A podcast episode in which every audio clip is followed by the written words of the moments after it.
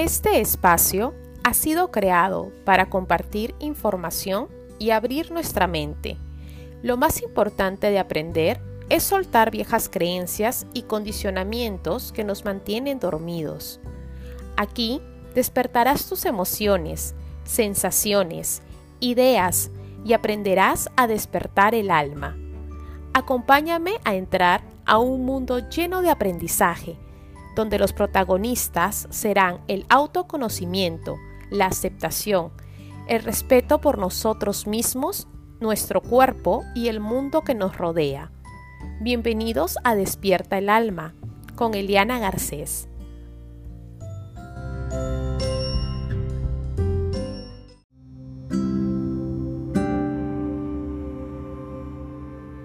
Hola, les doy la bienvenida a este primer episodio del podcast Despierta el Alma. Cuando escogí el nombre de este episodio me gustó Todo tiene un comienzo, porque todos queremos comenzar a realizar un cambio en nuestras vidas para mejorar y sentirnos bien, para encontrarnos en paz y en armonía con nosotros mismos. Aquí hablaremos muchísimo del alma y la espiritualidad y ya de antemano les comento que no tiene nada que ver con religiones ni creencias, las cuales respeto todas. Nos enfocaremos en el autoconocimiento. ¿Qué más espiritual que cerrar los ojos, conocerte por completo y sentir una enorme paz con todo lo que está allí adentro de ti? Les quiero compartir una frase que es de mis favoritas. El renacuajo sueña con serrana y poder saltar del estanque. El gusano quiere ser mariposa, tener alas y volar.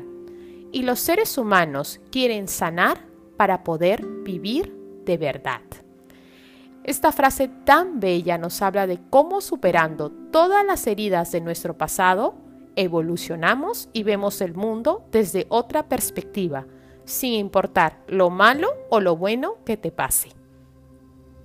Aquí no importa si tuviste una infancia perfecta y llena de amor, ni una adolescencia complicada y con carencias.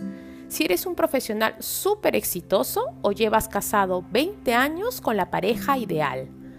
Aquí observaremos que por más perfecta que sea nuestra vida, todos tenemos pequeños rasguños que la misma vida se encargó de hacernos. Y nos damos cuenta de ello cuando escuchamos esa vocecita interior que nos la recuerda y de repente viene un vacío emocional que te atrapa por completo. Así que sin más preámbulos, empecemos. Les voy a compartir un grupo de herramientas para trabajar. Empecemos a observar de qué nos estamos alimentando y hablo de los diferentes tipos de alimento que nos estamos dando. ¿Qué haces cuando abres tus ojos aún con tu cuerpo tibio en tu cama. Muchas personas, aún somnolientas, lo primero que hacen es coger su celular y entrar a las redes. Empiezan a ver perfiles o muro por inercias de personas que ni siquiera conocen o que no nos enseñan absolutamente nada. Otras cogen el control remoto y prenden las noticias o el periódico para ver todos los sucesos terribles que nos, recuerdan lo mal que está el mundo. Y todo esto, sin excepción, es de lo que se está alimentando nuestra mente. Nos llenamos de información que nos contamina. Recordemos que nuestra mente se alimenta de todo lo que vemos, escuchamos y sentimos. ¿Qué diferente sería si al abrir nuestros ojos empezamos a sentir nuestro cuerpo estirándonos aún en nuestra cama tibia? Agradecemos por el día de vida que se nos está regalando, el estar sanos, hoy que es tan importante, el simple hecho de existir. Y luego, de ese momento con nosotros mismos tan perfectos, nos metemos a la ducha y empezamos a sentir el agua tibia cayendo en nuestro cuerpo y limpiándolo, agradeciendo y pensando cuánto tuvo que pasar en la humanidad para que aquí en este momento nosotros solo tengamos que abrir una perilla y caiga el agua. ¡Qué maravilla! ¿Cómo no sentirse afortunado con todo ello? Y claro, también la comida con la que nos estamos alimentando. Es tan importante darnos lo mejor, lo más sano, lo más natural posible. Estamos en tiempo donde la comida procesada es nuestro mejor aliado, ya que nos vuelve la vida más práctica. Pues me da mucha pena decirles que si no empezamos a sacar estos procesados, como pastas de tomate, galletas llenas de azúcar, cremas de todo tipo, en especial el ají aquí en el Perú, cereales repletos de azúcares que quién sabe cuántos colorantes y preservantes tendrán, y encima se los damos a nuestros, a nuestros niños, nos enfermaremos, porque al comerlos ya nos estamos envenenando. Bien, dejemos el alimento de lado porque habrá un podcast sobre alimentación completo.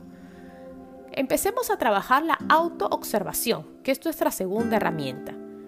Quiero que empieces a autoobservarte.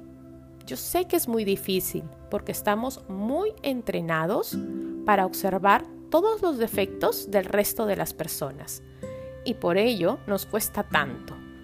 Es momento de mirar hacia adentro porque la autoobservación es un acto muy grande de amor y es momento de dejar atrás todo tipo de miedos. Y hablo de los miedos a asumir lo que soy realmente. Miedo a no encajar. ¿Cuántas veces he escuchado, pero si hago esto, ¿qué dirá la gente? Miedo al rechazo. Cualquier crítica que venga de nuestro círculo o entorno nos frustra y nos deja incapacitados para hacer eso que amamos.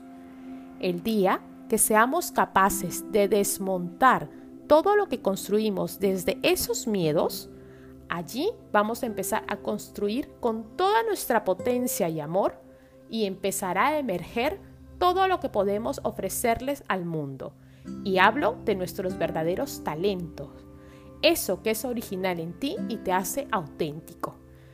Es muy triste para mí ver personas que no hacen lo que aman, que los sueños de cuando eran unos niños no se cumplieron.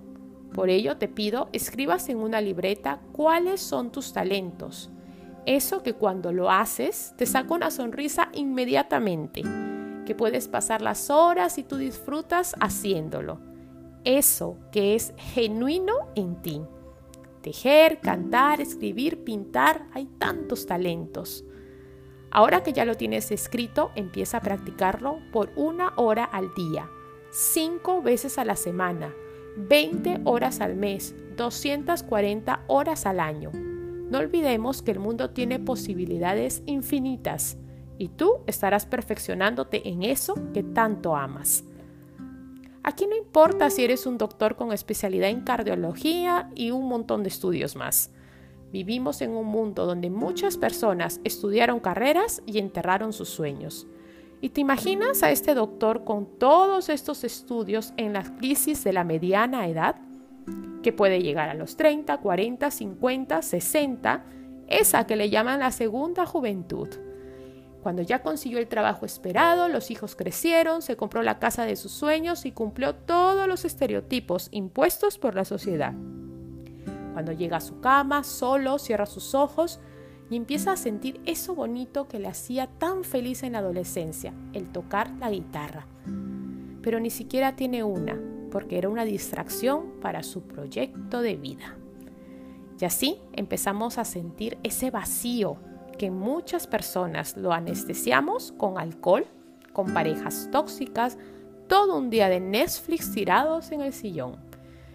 Pero nada por levantarse y decir, yo voy a empezar a practicar y a perfeccionar eso que me hace feliz. Y por último, la tercera herramienta que es sumamente importante por el bien hacer. Para empezar, este entrenamiento del alma en el que vamos a trabajar todos los días de nuestra vida. Vas a observar tus sentimientos con las personas que frecuentas.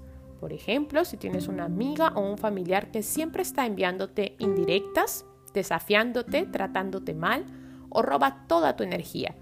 Esas personas que te hacen sentir triste y sacan lo peor de ti. Muchas veces ellas lo hacen sin saberlo. Y tampoco saben que crean estos sentimientos en nosotros.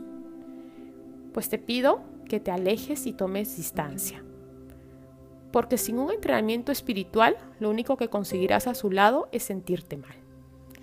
Si es un familiar, e inevitablemente tienes que compartir en algún momento, escucha lo que te diga, respira y cuando tú sientas que ya estás preparada emocionalmente, habla desde el corazón todo lo que te incomoda.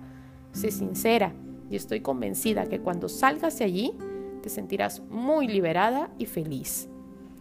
No te olvides que cuando tú te empiezas a priorizar, a tratar bien, a amar, llegan personas a tu vida que vibran igual que tú y te hacen despejo. Y recuerda, tú no mereces nada menos que felicidad y alegría en tu día a día. Bien, hemos llegado al final de este episodio y espero que pongan en práctica las tres herramientas de las que hemos hablado.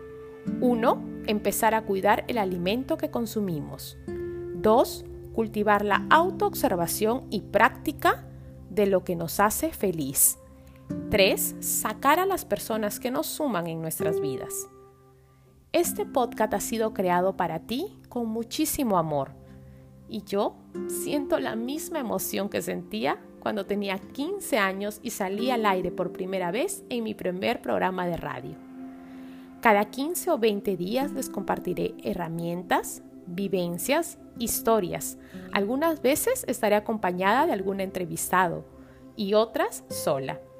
Si este podcast resuena contigo, te pido lo compartas y así lograr una comunidad en donde el crecimiento espiritual sea nuestro trabajo diario.